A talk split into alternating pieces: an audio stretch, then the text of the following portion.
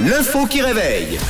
Et c'est vendredi, bienvenue tout le monde, dernière journée de la semaine et dernière info qui réveille. Alors selon une étude qui vient de chez nous, les activités malsaines permettent aussi de renforcer parfois les liens dans un couple, de rapprocher les cœurs en quelque sorte. Quelle est justement la première activité malsaine qui arrive en première position de ce classement? C'est la question que je vous pose euh, ce matin.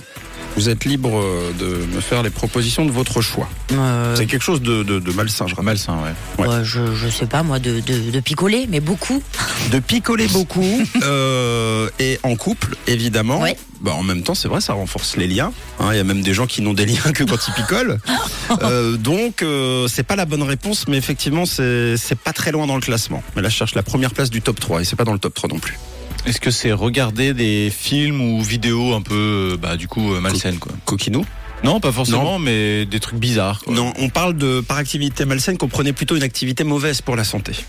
Mhm. Par Ah, malsaine, c'est ça que je veux dire. Fumer Ce n'est pas fumé, bien que ce soit euh, au classement, c'est pas fumé. C'est pas fumer. Non, Se droguer. c'est ça peut être considéré comme une drogue si on en abuse, si on le fait un peu trop souvent, euh, mais c'est pas se, droguer. C'est quand même, euh, comment dire, c'est quelque chose qui se partage, euh, que l'on fait rarement, mais quand même, ça dépend des gens. Il y a des personnes qui le font tout le temps. Moi personnellement, je le fais essentiellement les lendemains de cuite. Ok. Euh, manger trop de cochonneries, des sucreries, Voilà. des gâteaux. Alors, pas de sucrerie, pas de gâteau. Qu'est-ce que peut-être que je suis le seul hein, dans ce cas-là. Euh, quand vous avez bien la gueule de bois le, Fast le food. lendemain, Ouais, fast McDo. food. Et voilà, c'est une bonne réponse. C'est une excellente réponse. Le McDo serait bon pour la santé du couple. Encore faudrait-il euh, effectivement qu'on le mange euh, bah, ensemble à plusieurs, évidemment. Si vous, vous écoutez bien la fin de Roméo et Juliette, dans Aimé, à la toute fin, il parle à un moment donné du du Big Mac ou du Cookie Toast, enfin, je sais plus. En tout cas, euh, c'est précisé. Alors pendant un mois, l'équipe de recherche de l'université de Zurich, en plus c'est chez nous, a testé l'impact de trois activités pas très saines sur le meurtre d'un couple. Près de 300 couples ont participé à l'étude. Et il en ressort donc que ces activités, euh, à savoir fumer, ne rien faire de la journée aussi, c'est-à-dire farniente mais sans rien faire du tout, et puis manger gras, si elles ne sont pas terribles pour la santé, en revanche, le sont totalement euh, pour la santé du couple. L'explication est la suivante, le tabac ou le gras sont des agents anti-stress. Donc si vous mangez un burger en couple, si vous fumez une cigarette, eh bien vous vous connectez à l'autre euh, dans l'épreuve et dans la difficulté.